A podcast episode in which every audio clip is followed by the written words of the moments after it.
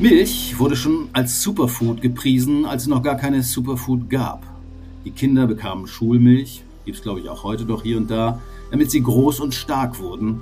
Und Schriftsetzer erhielten als Bonus zum Lohn gratis Milch gegen das Blei im Blut. Schriftsetzer gibt's nicht mehr, doch der Appetit auf Milch und Milchprodukte scheint in Deutschland nach wie vor ungebrochen. Rund 140 Liter konsumieren wir hierzulande pro Jahr.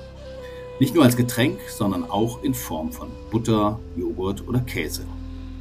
Doch das Lebensmittel aus dem Euter ist zuletzt zunehmend in die Kritik geraten.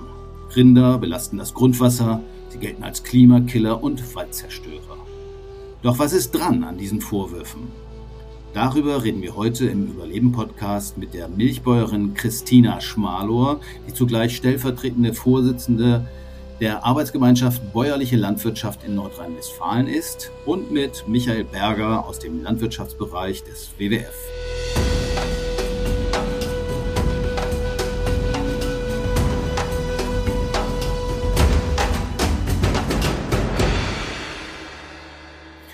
Herzlich willkommen, ihr beiden. Hallo.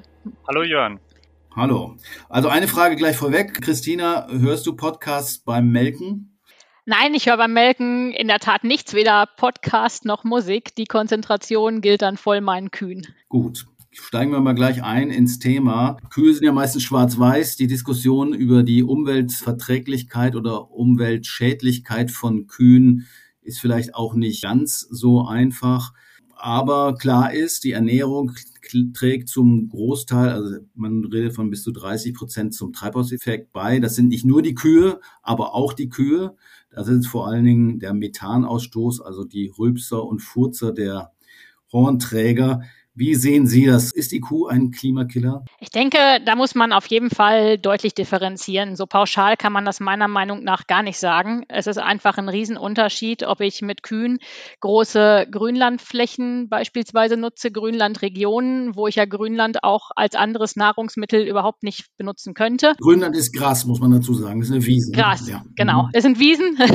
ja, und wenn jetzt die Wiesen stehen bleiben würden, würden nicht von der Kuh genutzt, gefressen und zu Lebensmitteln weiter weiterverarbeitet und die würden halt verrotten. Am Jahresende würden da ja auch gewisse Verrottungsgase, Treibhausgase frei werden. Und das ist natürlich von daher meiner Meinung nach eine Art der Nahrungsmittelproduktion, die auf jeden Fall sinnvoll ist, um Gras weiter zu verwerten. Ähm, strittiger kann man das Ganze sicherlich sehen, wenn viel Getreide gebraucht wird oder sogar Futtermittel aus beispielsweise Südamerika importiert werden. Da muss man sicherlich dann nochmal genauer hingucken. Gutes Stichwort, so eine Kuh, also ich glaube vier Millionen Kühe, so über einen dicken Daumen gibt's in Deutschland. Die fressen ja nicht nur Gras, sondern die kriegen ja auch andere Futtermittel. Ich habe irgendwo gelesen, 40 äh, Prozent der Ackerfläche in Deutschland wird genutzt, um Tierfutter zu produzieren. Also nicht nur für Kühe, aber auch für Kühe. Ist das so? Oder wie muss man das größenordnungsmäßig einschätzen? Also wenn man es jetzt am Ende größenordnungsmäßig wirklich einschätzen muss, kann ich gar nicht mal genau beantworten. Ähm, in den Zahlen bin ich gar nicht so drin. Aber natürlich wird am Ende viel auch für Tiere genutzt, auch für Schweinegeflügel natürlich, die ja eigentlich nur von Getreide leben, im Gegensatz zur Kuh, die halt eben auch das Gras, das Grünland weiterverwertet. Klar, wird da irgendwo auch viel fürs Tier genutzt, aber gleichzeitig bringt das Tier ja dann auch wieder wertvollen Dünger, der auch wieder ja ganze Lebenskreisläufe mit am Leben erhält, Nährstoffkreisläufe. Kommen wir nochmal zu den vier Millionen Kühen. Wie viel haben Sie auf dem Hof? In meinem Stall sind 70 Milchkühe und wir behalten die Kälber aus unseren Kühen selbst. Ähm, jede Kuh bekommt bei uns ungefähr alle 14 bis 15 Monate ein Kalb, damit sie halt Milch gibt.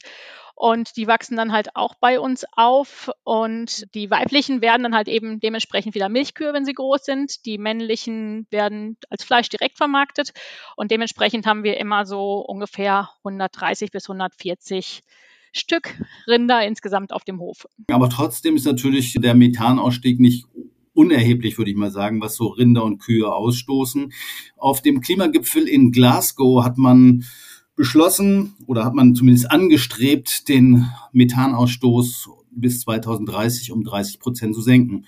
Wäre da vielleicht das Einfachste, na, die Kühe mal abzuschaffen oder zumindest den Bestand zu halbieren. Wäre das ein Ansatz oder ist das zu kurz gegriffen? Ja, Also ich, ich denke schon, wenn man sich betrachtet, wo die Emissionen aus der Landwirtschaft herstammen, ähm, dann ist es einfach zur, zur guten Hälfte aus der Tierhaltung und somit auch aus der Rinderhaltung, aus Methan. Das heißt, langfristig, wenn man wirklich effizient äh, runter möchte mit den Emissionen aus der Landwirtschaft, dann muss man auf jeden Fall auch darüber reden, die Besatzdichten, also die, die Anzahl der Kühe in Deutschland oder weltweit vielleicht auch zu reduzieren.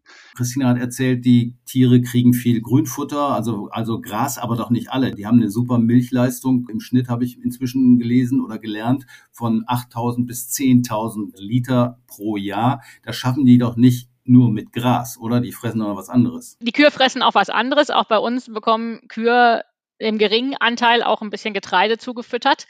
Einfach deshalb, weil es für mich im Moment gar nicht rentabel wäre, bei diesen niedrigen Milchpreisen, die wir haben, von einer reinen Grünlandfütterung und der dementsprechend geringen Leistung überhaupt leben zu können.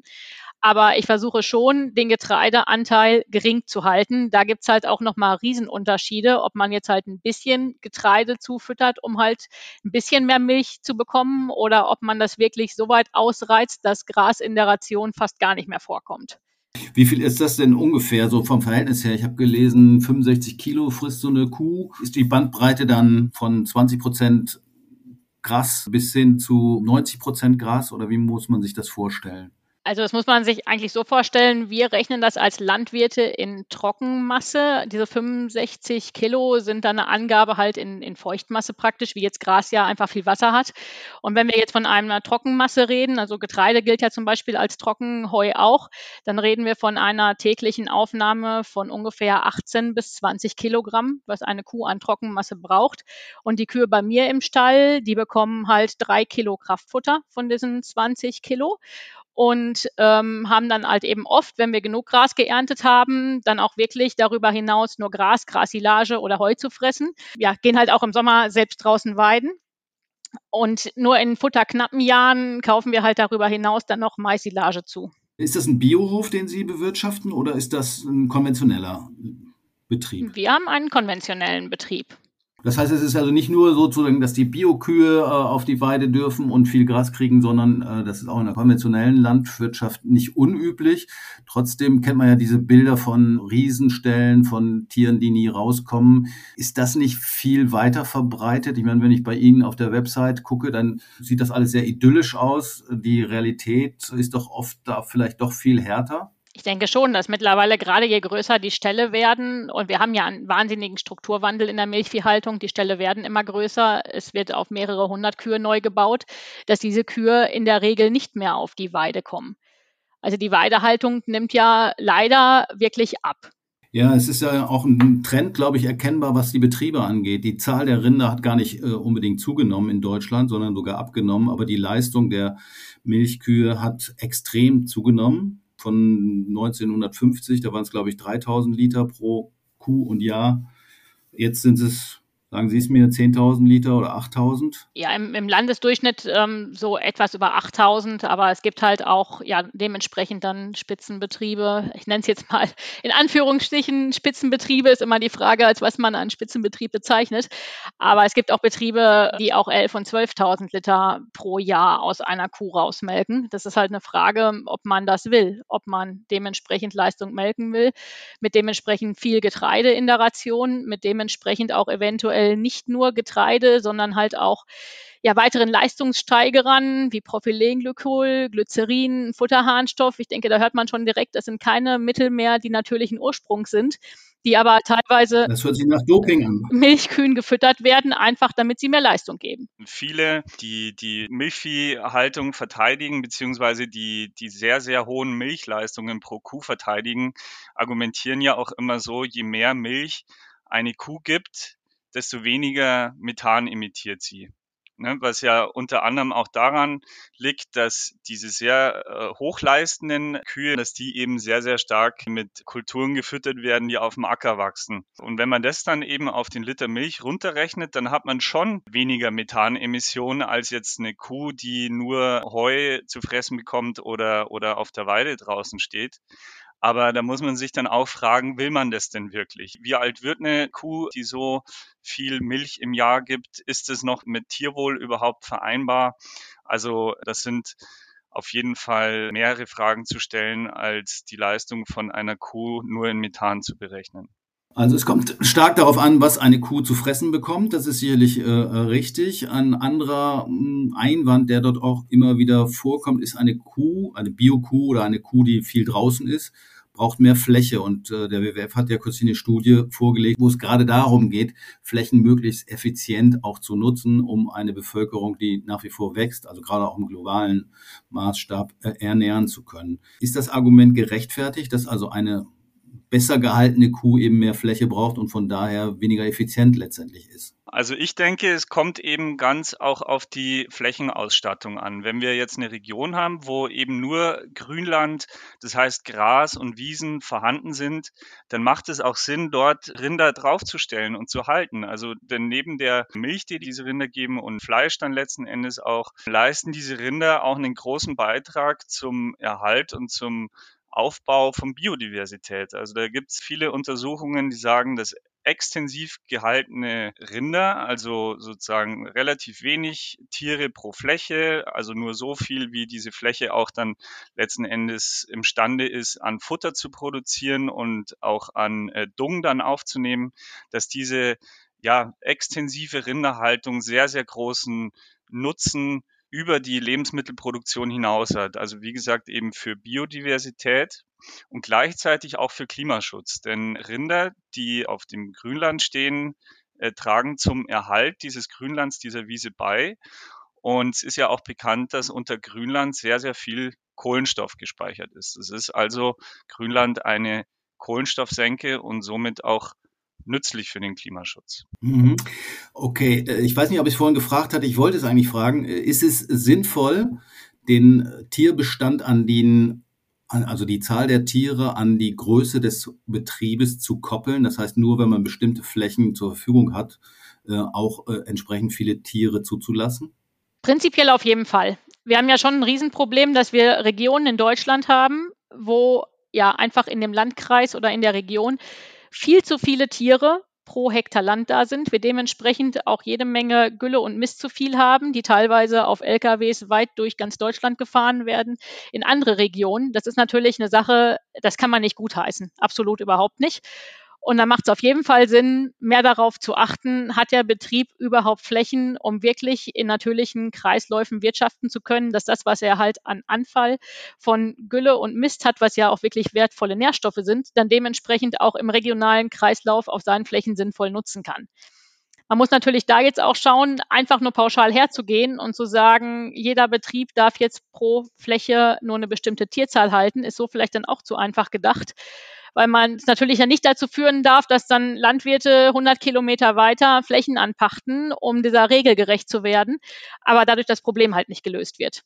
Wir wollen wahrscheinlich schon weniger Kühe, weniger Rinderhaltung. Wir wollen aber vor allen Dingen andere Rinderhaltung, nämlich Rinderhaltung auf Grünland, weil Grünland klimarelevant eine Senke darstellt. Kann man das so zusammenfassen? Ich würde das so zusammenfassen. Ich fand diesen Begriff, die Kuh als Klimakiller, immer doof. Ich, ich fand als kleines Kind Rinder schon großartig. Es waren irgendwie schon immer meine Lieblingstiere. Und ja, die stehen nicht in direkter Nahrungskonkurrenz zu Menschen. Die können auf dem, auf dem Grünland stehen, leisten ihren Beitrag zum Schutz und Erhalt von Biodiversität. Und nur wie so oft beim Menschen ist es so, dass er einfach immer übertreibt. Also die, die Menge macht das Gift sozusagen. Und das ist bei allen Dingen so, sei es jetzt die Autoindustrie oder die Milchindustrie. Wir haben schon angesprochen, dass die Kühe immer effizienter werden. Ein Stück weit geht es natürlich auch zu Lasten der Tiere. Wir haben vorhin gehört, eine, eine Kuh, eine Hochleistungskuh kann, kann bis zu 12.000 Liter pro Jahr geben. Das hält sie aber nicht lange durch, denn äh, nach, ich weiß nicht, vier, fünf Jahren ist die Kuh sozusagen ausgelaugt und wird geschlachtet in der Regel. Wie ist das bei Ihnen auf dem Hof? Bei uns auf dem Hof ist es so, wenn man jetzt von diesen vier, fünf Jahren, die gerade angesprochen ähm, waren, redet, dann ist das die Gesamtlebenszeit. Die ersten zwei Jahre wächst das Tier ja erstmal einfach nur auf. Erste zwei bis zweieinhalb Jahre, bis es halt das erste Kalb bekommt und dann wirklich anfängt, Milch zu produzieren. Und dann ist es halt im deutschen Durchschnitt so, dass die Tiere dann ungefähr noch so zweieinhalb bis drei Jahre halt in den Ställen stehen und Milch geben. Bei uns auf dem Hof, wir melken unsere Kühe dann ungefähr fünfeinhalb bis sechs Jahre im Durchschnitt. Also diese Melkzeit, die die Tiere praktisch haben, ist bei uns ungefähr doppelt so hoch wie im deutschen Schnitt. Mhm. Ein bisschen länger. Dann kommt dazu, dass die äh, Tiere ja, damit sie Milch geben, du hast es vorhin erzählt, eben auch immer trächtig sein müssen oder regelmäßig, sprich alle 14 Monate ungefähr ein Kalb bekommen müssen. Das ist so überall im Grunde. Das trifft sowohl für konventionelle Höfe zu als auch für Biohöfe, oder? Das ist so, ja. Weil ich habe ja nun die Milch von der Kuh, wenn die Kuh ein Kalb bekommen hat. Ansonsten gibt meine Kuh ja dann irgendwann keine Milch mehr, wenn sie es halt von Natur aus auch für das Kalb nicht mehr brauchen würde. Ähm, der Zeitraum dazwischen ist ein bisschen unterschiedlich. Man sagt, ja, generell, dass eine Kuh eigentlich einmal im Jahr ein Kalb bekommen muss, um halt rentabel zu sein. Aber prinzipiell merke ich schon, dass die Gedanken auch der Zucht langsam in die Richtung gehen, dass man auch versucht, Kühe zu züchten, die einfach nach einer Kalbung für einen längeren Zeitraum stabil Milch geben, um halt die Kalbung etwas weiter hinauszögern zu können. Was halt auf der einen Seite die Kuh etwas schont, auf der anderen Seite halt auch einfach weniger Kälber bringt. Wir haben ja auch ein großes Absatzproblem eigentlich mit den vielen, gerade männlichen Kälbern, die wir halt in der Milchviehhaltung produzieren. Ja, das ist ja auch so. Als Bäuerin kann man mit Kälbern überhaupt Geld verdienen. Ich habe es quasi so gelesen als wäre es quasi ein Abfallprodukt in Anführungszeichen. Das heißt, es gibt gar keinen Markt für die vielen Kälber, die man letztendlich da hat. Mit den Bullenkälbern aus der Milchviehhaltung kann man kein Geld verdienen. Nein, ganz im Gegenteil. Ähm, teilweise, es kommt immer ein bisschen darauf an, wie die Marktbedingungen gerade sind, aber manchmal sind die Preise auch so schlecht, dass man für ein 14 Tage altes Kalb gerade mal 20 oder 30 Euro bekommt.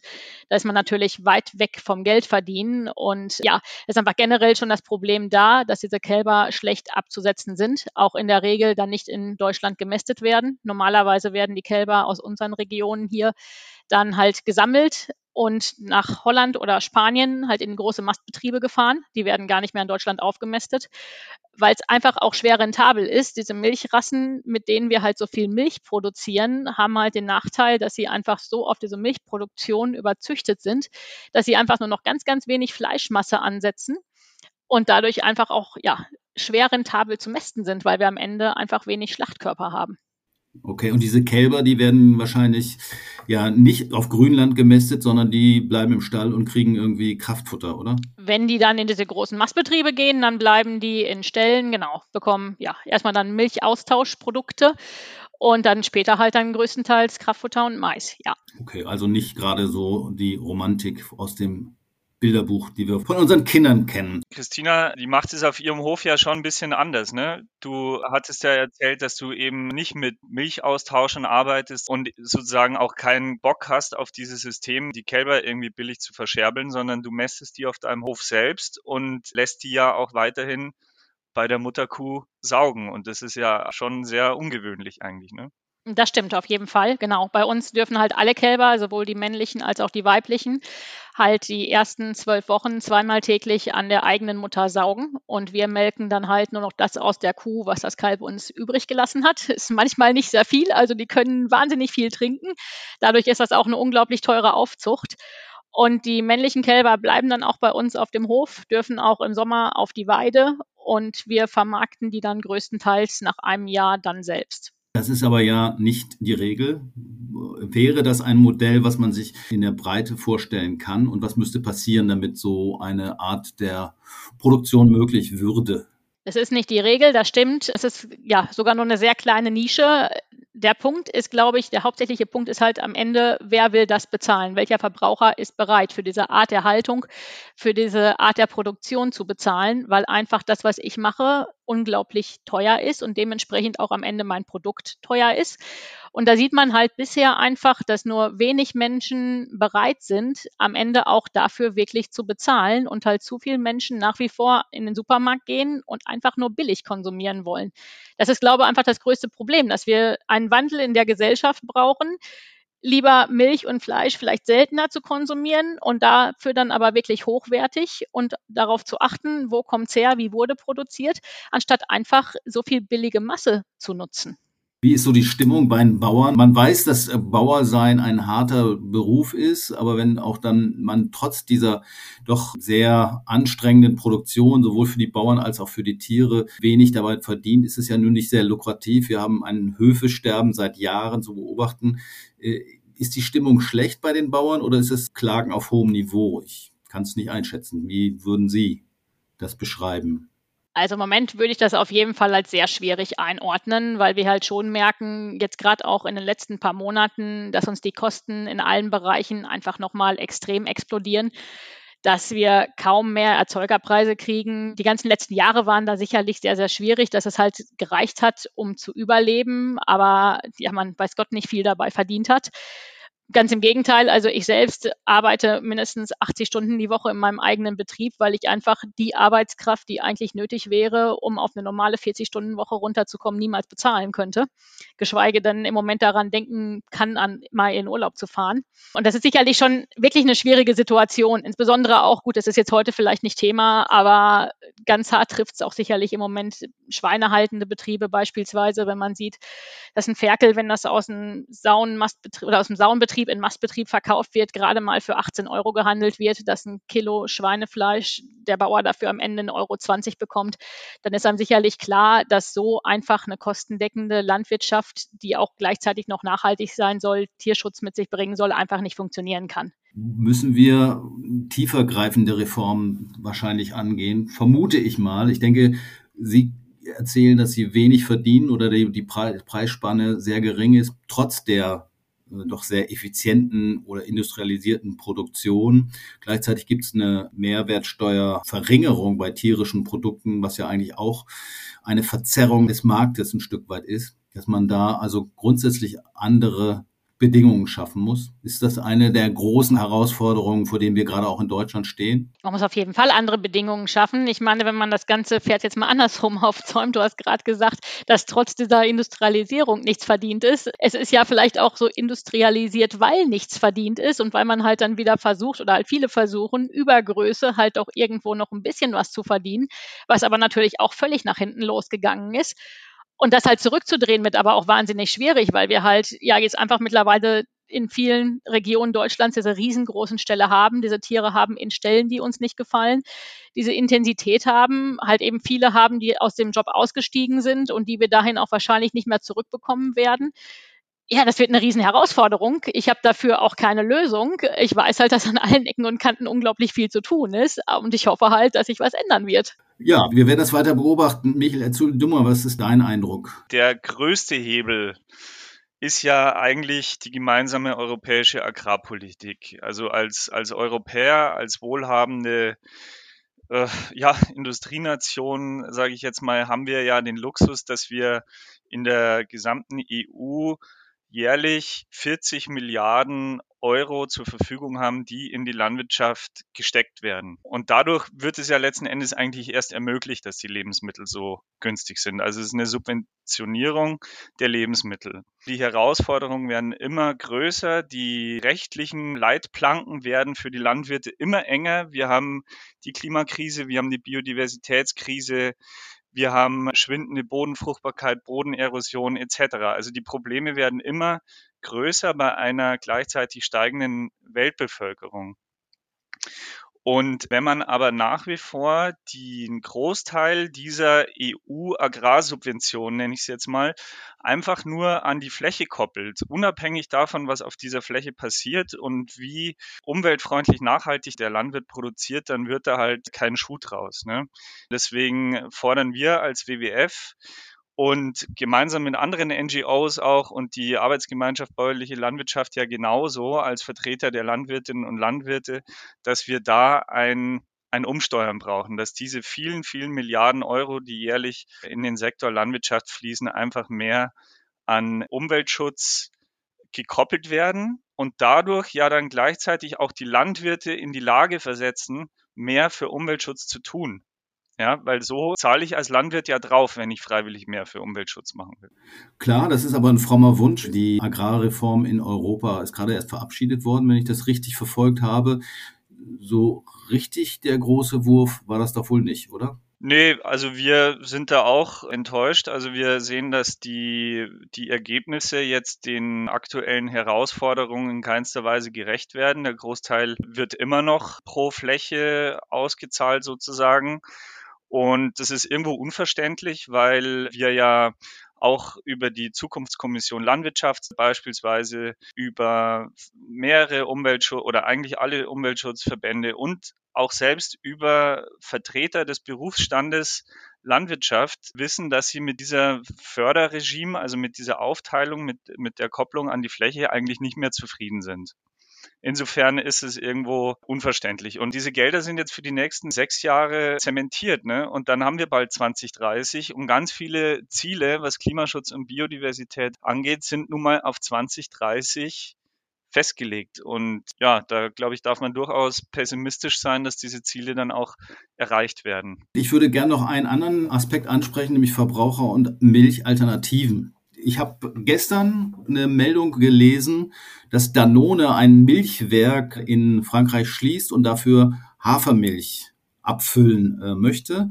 Auch Alternativprodukte haben einen ökologischen Fußabdruck. Ich habe mir das mal angeguckt, aber die sind in der Regel doch äh, schneiden besser ab, zumindest was Treibhausgase angeht und was die Landnutzung angeht. Aber beim Wasserverbrauch ist das manchmal nicht so. Da gibt es zum Beispiel so Produkte wie Reisdrinks oder Mandelmilch, die verbrauchen noch mehr Wasser als die von der Kuh erzeugte Milch.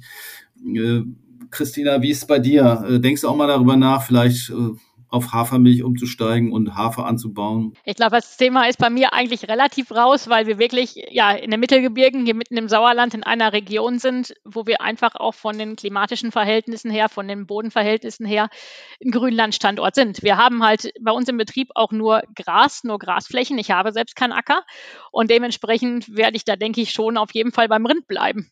Ich denke schon, dass Milch und Fleisch irgendwo ein Luxus Produkt sind. Ne? Du hast es ja eingangs gesagt, dass früher Menschen mit Milch bezahlt wurden. Also das sind schon sehr, sehr hochwertige Lebensmittel, die heute aber leider ja zu einer Art Wegwerfware verkommen sind. Ähm, deswegen auch mein Appell, weniger konsumieren von tierischen Lebensmitteln, dafür hochwertiger. Da hat der Bauer was von und da hat das Tier auch was von und gleichzeitig aber mehr Richtung pflanzliche Eiweißprodukte gehen. Okay, wir hatten vorhin darüber gesprochen, Christina, du hast einen konventionellen Betrieb. Warum stellst du nicht auf Bio um oder bist du auch generell skeptisch? Momentan ist ja gerade so ein bisschen Mode, Bio-Bashing. Äh, es gab einen großen Artikel in der Zeit. Ähm, Im ZDF gab es neulich eine Doku, da wurde Demeter ein bisschen äh, auf die Schippe genommen.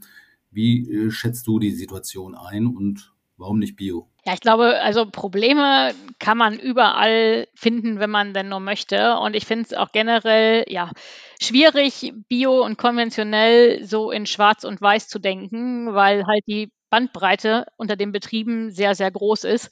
Also prinzipiell ist es schon so, dass ich Bio sehr interessant finde. Ich habe auch ursprünglich ökologischen Landbau studiert. Ich habe auch lange darüber nachgedacht, unseren Betrieb umzustellen.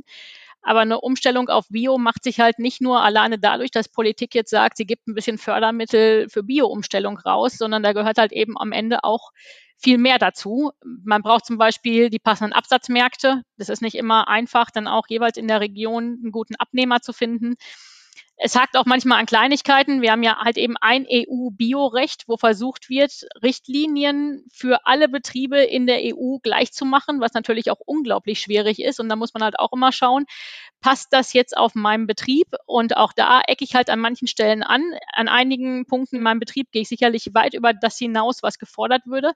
An anderen Stellen ist es halt vielleicht ein bisschen schwierig, sodass dann am Ende, ja, dann doch eine große Summe von Problemen entsteht, wo, die mich einfach davon abhält, umzustellen.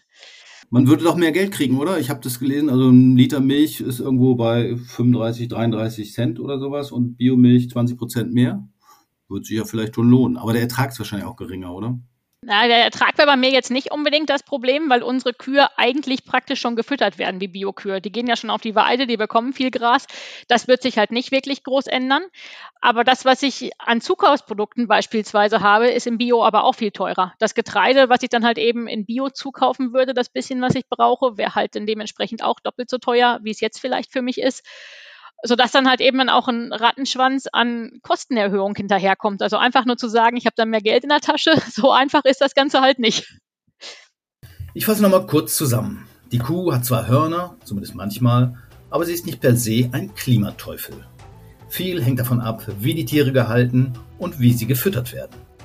Klar ist auch, wir konsumieren zu viel Milch und andere tierische Produkte, um mittelfristig eine nachhaltige Ernährung für alle sicherstellen zu können. Pflanzliche Alternativen, seien sie aus Hafer, Soja, Mandeln oder Reis, haben in der Regel einen deutlich geringeren ökologischen Fußabdruck und von daher ihre Berechtigung. Weniger Rinder und bessere Milch wären letztlich gut für die Kuh, die Menschen und den Planeten. Das war's zum Thema Milch. Mein Name ist Jörn Ehlers und ich bedanke mich fürs Zuhören und schickt uns gerne mal Vorschläge für Themen, denen wir uns in den kommenden Wochen einmal widmen könnten. Ist ja schließlich Advent. Bis zum nächsten Mal beim Überleben-Podcast des WWF.